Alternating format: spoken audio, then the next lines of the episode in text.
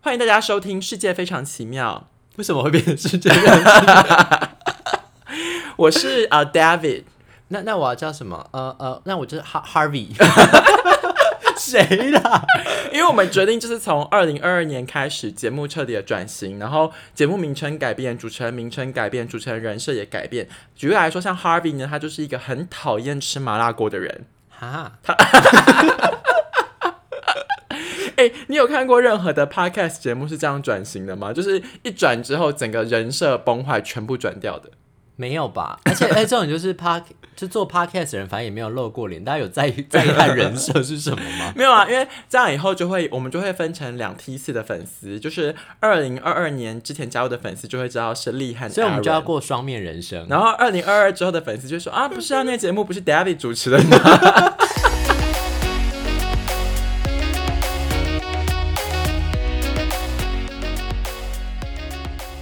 我觉得很有趣耶，就是呃，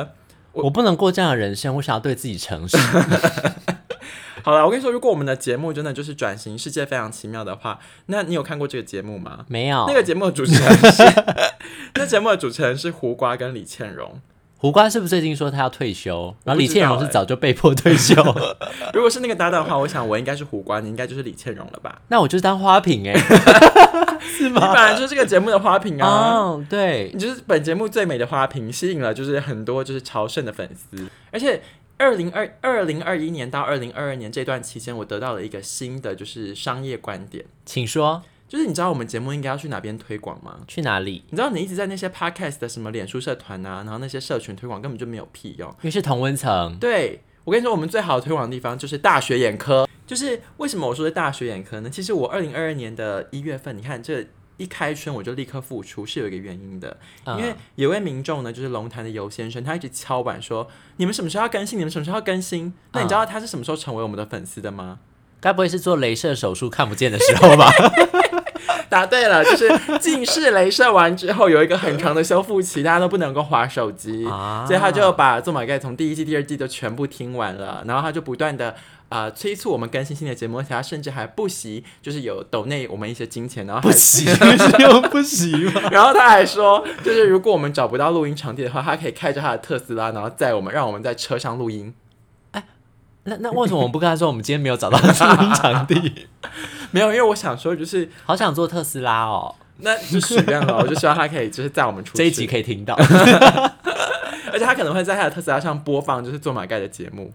哎，那所以他是用那个吗？语音助理把他叫出来嘛，就说：“Hey Siri，我现在要听做马盖。 I don't know 。而且我们以后就改名叫《世界非常奇妙》了。那大家可能会想，哎、我真的很意外，你竟然没有看过《世界非常奇妙》这个节目、哎，它是小时候就是电视上最有名，就是我觉得它的”会等不会级那个时候我还太小？那我们是童年，我们生日差不到十天。他那个节目是比在在那个三老三台的年代，他是跟我猜我猜我猜猜猜差不多 level 的，因不是，为他是什么时候？他播出时间是什么时候？就是以前应该我没有记错，是我国小的时候，每个星期三晚上九哦，点所以十是点，平日晚上的那个时间，我可能不会看电视。怎么可能可？能如果是假日，因为大家看完九点档的连续剧之后，我就会休息了。因为我看完之我看完《身房奇妙》之后，我可能还会看一下《台湾变色龙》啊，或者是《玫瑰同林眼》啊，《蓝色蜘蛛网》啊。我不爱类戏剧，哎，因为我 OK，觉得类戏剧演员的演技真的不是我的菜。就你不喜欢那种浮夸派的演技。对，或者是我就会觉得那个不是就是邻居巷口阿姨是一样的吗？我就看巷口阿姨就 好啦。 没有，因为呢，回过头来讲，世界非常奇妙是，在那一个年代，其实出国或者是网络或者是什么资讯，其实并没有那么发达。啊那它的那个模式就是他们会搜整一些世界上的一些就是特别的奇闻异事，然后派主持人去外国外出外景，嗯，然后就会跟大家分享很多就是世界上奇妙的嗯事。可是那时候奇妙的事可能到现在都已经很无聊了吧？比如说什么呃，苏格兰的男生会穿裙子哦，然后他们就会到那个苏格兰，然后去拍。所以其实只是介绍世界各地的各种的传统风俗之类的 Well，你就想象是大陆寻奇，然后变成是全球版，OK？、啊。但是我们两个人来做，当然不会做那么无聊，因为毕竟我们会帮我大家们一点，都不知性，我们完全不知性，也毫无知识成分，我们就是要搜集那些越怪越好的新闻。如果你以为听我们可以听到老高跟小莫，你听不到。你刚刚是在对着什么屏东陈先生喊话 吗？你那个表情在杀气腾腾、欸。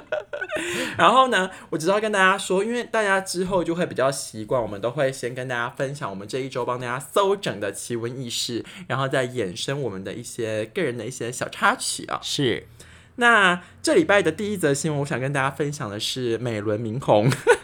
那个我真的不懂哎、你我觉得你刚刚透露出一个不屑的眼神，你知道，对于我们这一些就是呃不美是轮，，我是我是纯粹抱持着一个怎么会这样子啊，好好奇哦的心情在讲这句话你。这个就是想要帮自己洗白。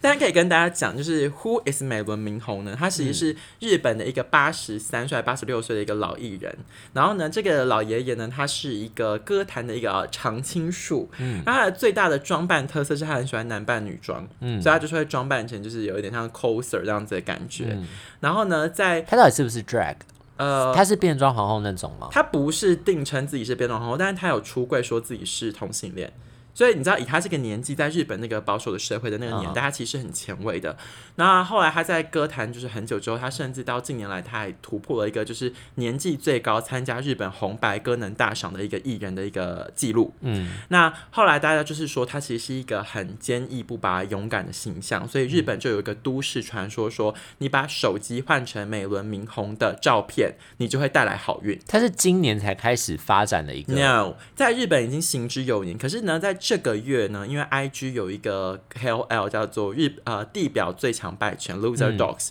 就是这个账号把这则新闻分享之后，网友们就纷纷的换了自己的手机桌布，殊不知超有用。真的有用。就是就有网所以友你有换吗？我没有换，可是换的网友他们就是立刻就是回报说，呃，亲爱的拜群，谢谢你告诉我这个消息。我本来有一个很讨厌的同事，我今天换了桌布之后，他就提了离 职。哈，就是还有防小人，然后还有人说，就是他在交友软体上，就是换了桌布之后呢，就一次有三个医生敲他，他已经准备好下个月要当医师娘。下个月就要 这样。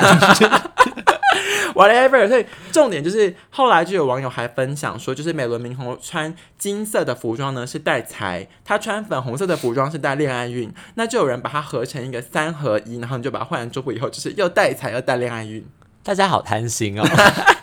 毕竟大家就是希望又有钱所又以到底有没有桃花人真的用过啊？我希望有人用过的话，可以跟我们分享你用的心得怎么样。希望有人跟我们分享，因为我昨天就是出去玩，然后遇到我们的一个 podcaster 朋友，就是那个 OK Guys 的主持人。嗯然后 OK Guys 那个主持人呢，他也把他的桌幕换成了美轮明宏，他所以换的是金色的吗？他换的是金色的。所以他现在忙到只能一个月更新一次。我不知道，反正我想大家应该都会有一些个人的小迷信、小传说，我不知道你有没有。因为像我自己的话是，我的小迷信就是我在考试前我就不会洗头，因为我觉得我是不剪头发，我觉得考试前不剪指甲也不剪头发。 Oh my God！你看我的笔记，我写 hair and nail 我们上哪里？台大。 各位高中朋友，比如说啊、呃那个李同学，你现在是不是高三了，准备要面对的考试呢？那么请千万不要洗头，考试前就是不剪头发跟不剪指甲。因为你的记忆的细胞就是在你的头发跟你的指甲我以上。为那是 智慧， 这个更迷信，因为我以前很 怕叫智慧。 对我就是怕洗头会把我的记忆洗掉，你知道吗？所以我就不敢洗头、哎，那剪头发这真的有迷信，因为我之前看新闻啊，就是蔡英文接受专访的时候，她说她选举前不剪头发，这是她获胜的秘诀。可是不是也有人说把什么头发全部剪掉，或全身毛发全部剃光，是有一点就是把厄运全部都剪掉、剔除掉的那种意思所以，焕然一新那种感觉。所以各位听众朋友，你是哪一派呢？欢迎来信跟我们分享。讲到这个，我就想到考试的时候有一件事情发生的话，我通常就会考得比较好。例如什么事情？塞雷棍，怎么可能？三类棍我一定考不好哎、我跟你说，我就是因为急着想要赶快写完，然后去上厕所，所以你就突然在写的时候，一方面你的肚子那边很紧张，但你头脑异常的清晰。我没办法，我会写很快，我会可是写很快，但是写的就是又快又准，完全就不会浪费任何任何时间，就赶快写完写完写完，然后大家确认好应该可以，然后就去上厕所，然后考出来就哎、好好哦。天哪，而且尤其是考数学的时候，你怎么有办法？我真的没办法。我如果我当平常我如果赛没有在滚的话，我数学都考很烂。 所以我们我其实我们这一节夜配主题就是泻药， 以后大家在考数学前只要吞一颗。 而且那时候大概发生这种事情，大概发生过大概两三次，然后我才你知道为惊什么吗第三次之后我才惊觉说，所以是这样子的吗？那你知道为什么吗？因为你太爱吃麻辣锅了， 所以你就是肠胃不好。考数学的时候总是塞雷棍，因为谁谁会三番两次的塞雷棍可？是我大考的时候反而就不敢，就这些全部都发生在就顶多是学校期末考或好啦，我段跟你考说，各位听众朋友，我们大考不要拿自己的未来开玩笑，真的你先从一些小考开始，比如说你明天要跟主管做这个月的就是月报面谈，那你就先塞塞雷滚，你先吃一下泻药。而且你会异常理性，因为你想要把眼前这个困难马上先解决掉，哎，我不行、你的那个肾上腺素会让你完全想出最佳解方。黑人的鸡鸡真的比较大吗？第二则新闻，你就马上下了一个猛 药，就是 Aaron 他研究了一下，你呃，请 Aaron 告诉我们黑人鸡是 不是啊真的比较这大？才不是我要。我跟大家讲，因为我们现在就是改做《世界非常奇妙》之后，我们就是一人会找两则新闻。 结果我贴完了就是我的新闻的部分之后，Aaron 立刻就贴了说：“黑人的鸡鸡是不是真的有比较大 这则新闻是这个样子，是在日前啊，就是有一个呃，这个好像是台中、呃高雄地区的一个贵哥啊、？” 贵哥就，是他就听闻了一个都市传说，就是黑人鸡鸡都比较大。刚好他的百货公司就有一位黑人的顾客，男性顾客去上厕所，他就尾随那名顾客进到男厕之后偷拍他上厕所。然后那名被偷拍黑人呢，本人也是很淡定的，他知道有人偷拍他，但他就是让他拍完，然后他就尿完之后就走出去，然后叫警卫说刚才厕所有人偷拍我，然后警卫就去调那个监视器，然后就抓到说是这个贵哥跑进去偷拍，然后就把他送交警察局。我觉得这一切都太荒谬了。首先，谁会因为好奇心然后就去偷拍别人？第二，谁被偷看还可以冷静的把尿尿完之后，可能还甩个两下，然后擦因干为净。他可能常被偷拍 啊。就我他懂见怪不怪啊，就像你身材很好，人被偷拍，你可能想说，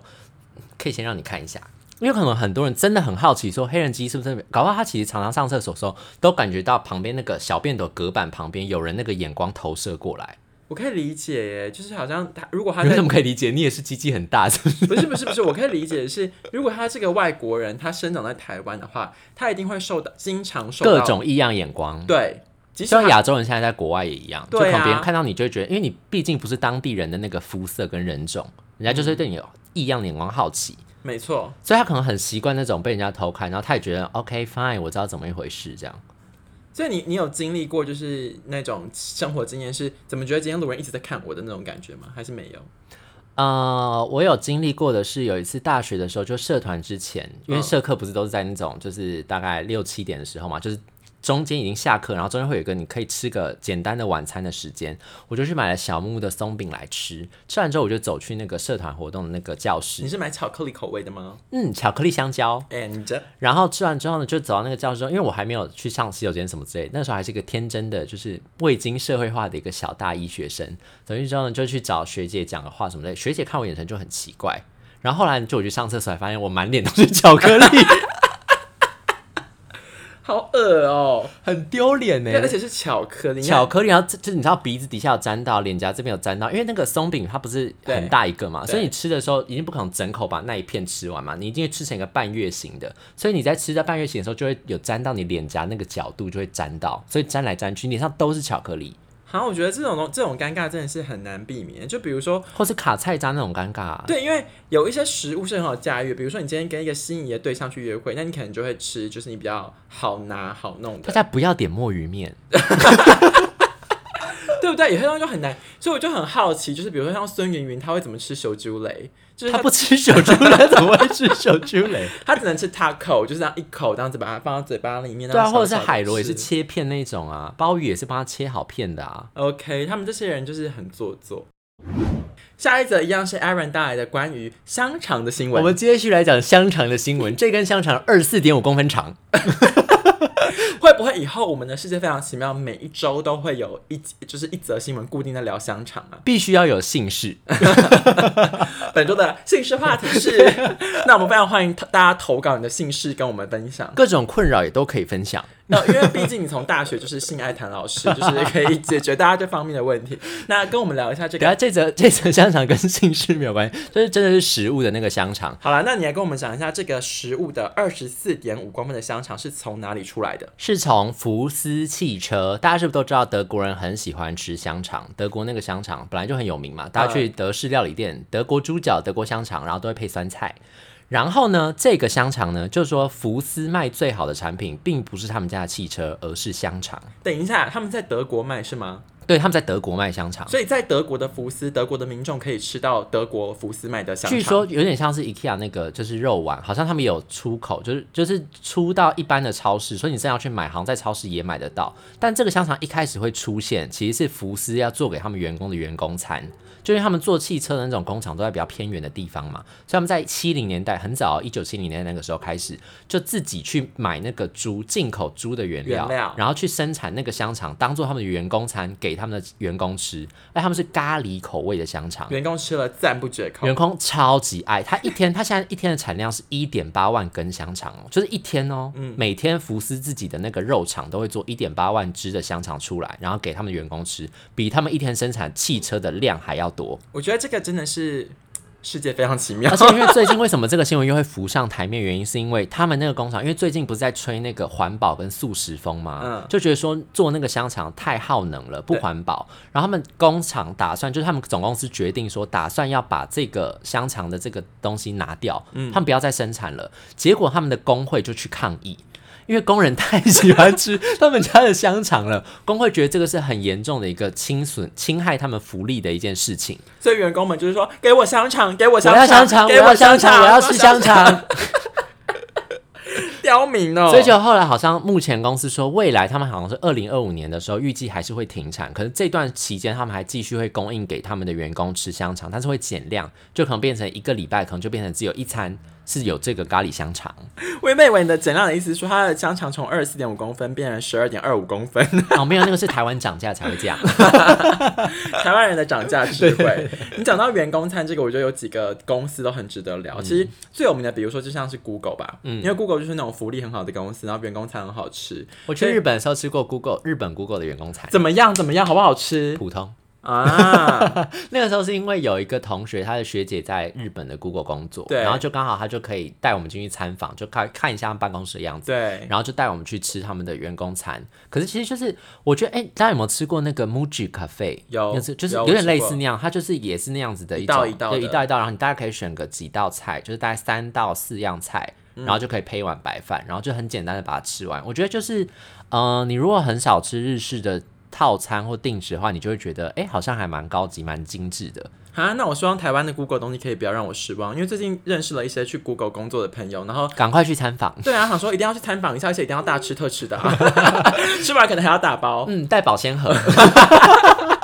你这个客家人的精神真是发挥淋漓尽致。你可以，装在 LV 里面，大家都不会觉得名牌 名牌包里面是装外带食物。如果你对于皮件的时尚有相关兴趣的话，请到第一季的不知道第几集 某一集。可以听关于 Aaron 的时尚真心话。 然后我要讲的是，像 Google 这种很有名的就算，但是我知道像呃游戏橘子这台湾公司，他们的他也许不有名吗？你为什么这么说因他为？ 它不是外商啊，好，台湾本地的，然后商的家的餐厅福利也很好，因为我有追踪一个就是 IG 上的人，他就是每天都会 po 他们在游戏橘子吃饭的那个，然后他就是比如说可能自己贴个五十块，但是就可以吃到非常豪华，就是那种三四道菜，然后主菜啊肉什么都很好的。然后我就想到我前公司就是从原本的松山搬到内湖之后，因为我们以前在松山的公司旁边呢有一间水饺店，嗯然后那个老板煮的水饺真的是很好吃，就后来就是连我们老板都超爱吃，所以当我们搬到内湖之后，老板还会就是定期的请他去那边煮水饺给大家吃， 所以他就是变。请老板去煮水饺给大家吃。就是我们的老板请水饺店的老板，就是从松山到内湖去，你然后说，就比是如说这一餐，这个中午他就煮一千，哎，比如说一百颗水饺之类的，我不确定数给大家，量，但他就是会定时的去新的公司，然后新的在办公公司室的厨房里面煮给然大后家吃去。供应水饺给大家吃。好赞哦！你们可以业合作吧？对啊，所以我觉得这个是真的是蛮蛮酷的，但是我不确定我们在聊这件事情是不是因为我们的年纪，就是我觉得对于二十几岁、三十几岁的人来说，这种公司福利是很吸引人的。但是呢，在美国他们也有调查，就是在戏谷，就是现在混合办公已经成为一个回不去的路，就是员工们已经不屑回办公室上班。就你跟我说什么公司有多好的餐、 I 啊 don't，care，多美的环境啊，多棒什么什么，大家都不想，大家就想在家。家最好，对，所以因为他像因为他们通勤时间好长哦。，对，所以像微软或者 Google 这些大的就是科技公司，他们到目前为止都不敢正式宣布说要回办公室，因为只要一宣布，大家就是群起暴动。而且他们没有办法说服员工的原因，是因为摊开二零二一年的财报，这些巨头们都是业绩翻倍成长。就在家工作并没有让你不赚钱啊。没这样，错，所以就是在这个混合办公趋势下，好吃的员工餐厅还能够持续多久呢？让我们拭目以待。 今天最后一则新闻是我搜集的哦，是什么呢？就是呢，在沙就是沙烏地阿拉伯的新闻 嘛，在沙烏地阿拉伯呢，就是有一个啊、呃、骆驼的选美比赛他啊、们每年好像都会举办嘛。啊、对不每对年都会举办这个骆驼选美比赛。那呢，就是这这个比赛呢，主办单位调查说，有四十只以上的骆驼呢，被违法的注射了肉毒杆菌，做就是医美，做医美， 不可取，就是他做一个微整而啊且，他们做的是什么地方吗？驼峰啊，不止，他们都驼峰，还有唇，然后就是他们， 他们因为他们选美比赛有不同的那个标准。对评选的重点，所以那个那些就是饲养骆驼的人，就是那些呃饲主都知道说要在哪些地方做手脚，不要容易让自己的骆驼得高分。天所以在哪驼峰啊，或者是在那些唇的地方啊，或是眼睫毛附近吧，我不知 道，反正就他们要施打各种各样的医美产品，比如说肉毒嗯，什玻么之尿类的，酸，对对什么对，都把它注射进去。对，然后今年好像是今年吧，所以他们那个政，哎、应该算去年，对所以他们的那个2021对沙特阿拉伯政府就大手笔，主办单位大手笔的，就是决定取消他们的资格。对他们要大大力的惩罚这件事情。哎、这样也不动保哎、对啊这是，虐待动物哎、其实就很像以前那种什么赛猪公比赛，然后他们就把猪塞了一堆东西，让它到最重的、还有那个。鹅肝啊之类的喂鹅肝那种，对，就是它其实就是人类的私心，然后就想要就是它的骆驼获胜，所以就做了很多的手脚。哎，我你刚刚讲到睫毛的部分，他该不会还帮他涂一些什么雅诗兰黛的睫毛膏吧？就是想要让可能还要把 它夹。 还你有哎在前头，哎，来来，宝宝夹一还下。要离子夹，还有有热度的，这样把弧度这样卷起来，对，然后还要用那种飞柔的洗发精帮它刷毛。他们没有那个毛啊，他们没有像马那种鬃毛，可他们只有短短的哦毛。但是我觉得睫毛是可以夹的而且它可能还会上蜡或什么之类的，之类的，就是还有它的脚指甲，搞不好有修毛哎、就是那种比较平整一点点。我觉得一定有，嗯，但这真的是不可取。驼就是峰那边帮他上那个发蜡，抓蓬松一点。我觉得这我那时候看到这则新闻，我真的觉得是太猎奇了。然后他竟然为了这件事情来做，可是回应到人类身上，你知道，就是我不是之前都有在上那个健身课吗？你知道那些健身参加健美比赛的人呢、其实他们都有一个名词叫做黑魔法，就是禁药了，是不是？对，就是有些人会吃类固醇药物，然后就嗯让自己的肌肉体态达成一个很一般人透过运动练不出来的样子，就是他们都有可是那个不是说，我听说有些人就说专业的啦，就说其实真的练久人都知道你这个人有没有用药。我觉得一定可以，因为如果你的肌肉纹理或生长方向很不符合人体工学的话，就很有问题啊。像我最近跟我朋友就是在看那个 Instagram 上，不是很多网红跟网美就会拍他们就是泳池啊什么的对照片吗？。对，然后我们都在研究那个腹肌到底是不是做的，一定有是用做的因。为有些看起来就觉得嗯他那个手臂感觉很细，然后感觉那个腹肌大小也不是那种体脂太低可以露出来的肌肉，感觉就是有垫什么东西，然后变得很凸很大块。因为我知道有那个徐若瑄代言代言一个什么腹肌 rock 那种溶冷冻溶脂手术，是它可以透过外力让你帮助你的腹肌的形状定型。可他的照片跟本人也不一样哎、那我就不知道，因为他在公车上面有那个腹肌，那个照片真的很漂亮。对然后他那个时候有出席活动，然后有现场摄影机在拍的时候，他的腹肌其实蛮平的。因为我觉它得啦当然它公车广告一定有修图啊。对可是我的意思是说，你如果本身有在健身跟饮食控制的人，透过冷冻溶脂手术，确实是可以稍微控制你腹肌的形状，因为他们嗯嗯说嗯做完之后呢，还要穿马甲。哦，是哦，对就有点像维持器那样。对，就是你做完之后，你还要维持，然后就让它维持那个好一点的形状。反正我觉得就是这种就是虐待骆驼或者是神猪或者是用药的健美这种是不可取啊。但是我想跟大家聊的是稍微比较就是。OK，可以接受的部分就是，如果你想要做比较合理、让自己好看的方式，有哪些事情可以做？啊、有哪些？ 就医美啊，我也要是跟他说，就多喝水，然后早睡早起，多运动。 我们节目从来不是倡导这种政治正确的观念啊，比如说，嗯、你就是要多吃维他命 C 啊，所以你想跟大家说，怎么样从臀部抽一些，然后放到胸部这样子吗？没有，我只是想跟大家讲说， 大家有没有觉得，就是人过了三十岁之后，那个状态就是不大不如前。就是我们很喜欢在我们的朋友群组里面分享一些我们大学时期的照 片，你就会发现以前那个胶原蛋白那个滑嫩程度，跟现在就是整个差很多。 还是因为以前相机的画素比较不好？没有，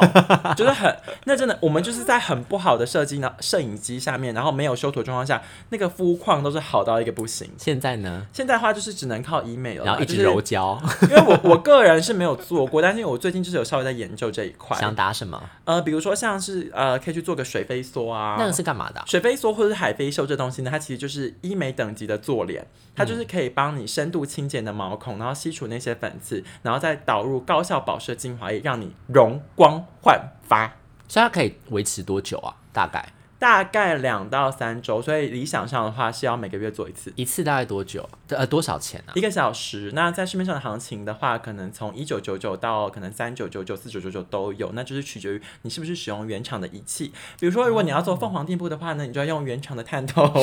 在面前打开扫这个 QR code，然后它是使你用一没有个，接医美的业配 吗？你知道为什么我那么熟吗？为什么因为呢，我在工作常常会要搭计程车嘛，然后之前那个台湾大车会有那个荧幕？是不是？对，，然后那个荧幕呢，就是你坐一趟，比如各说种医美诊所比的如那个。说你从东区，然后坐到内湖好了，那在这个二十几分钟的车程，你会看到林心如讲五次“凤凰电波”，让你与时光逆所以林行。心如本人做的是哪一个？凤凰电波，她是凤凰电波的代言人，那是不是感觉效果还不 错？很好。然后她还说，这个呢非侵入性，是用热能让你的体内自己增加胶原蛋白。那你一定要确保你是用的是原厂的探头，然后在面前拆封扫 QR code，再来是真正的凤凰电波。啊哦，然后后来我就把这件事情跟我姐说，因为我姐就是年近快你确实做了， 是不是？ 没有，我跟我姐讲，我就说嗯你要不要做一下，然后我姐就说但你这什 么意思？没有，我是站哎姐姐在。听到有开心吗没？有，我是一个好弟弟，我就是有这种好的对于女性美变美的资讯，我就跟我姐姐分啊享。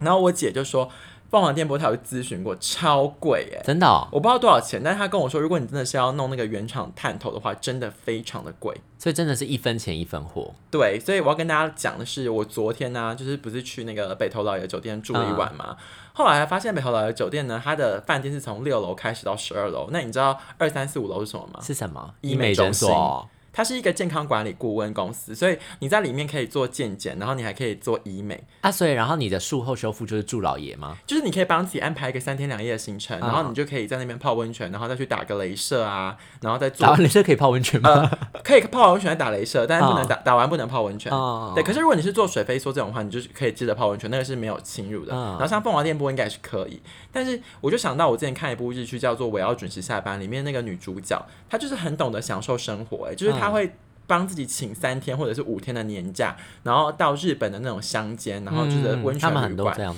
然后就是去做那个医美或者是做健康检查，然后就给自己一个放松休息的健康度假假期。然后回来又美美的，对啊，我觉得这真的是一个很不错的事情，因为就是最近呃，在去年底过了三十岁生日之后，就会跟大家一直朋友之间就会一直聊到说，就是什么样的状况是初老。然后除了刚刚讲的这种就是比较外在，就是医美部分，其实有很多其实是内比较内层，就是关于健康方面的。嗯，就是我和我的一个张姓友人，就是我们以前都会一直聊一些，就是看到就是什么呃什么东西特价啊，什么东西好买，什么东西好吃。但我们最近都在聊要去哪里整 复，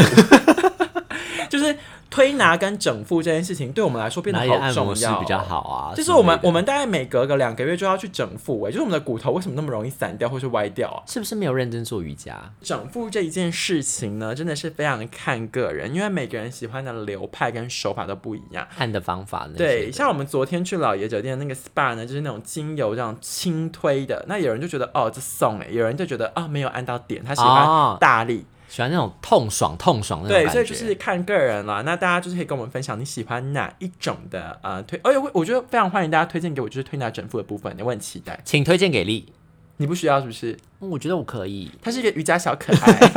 还有透过瑜伽帮自己排毒，他不需要这个部分。就是定期上厕所，多 喝水。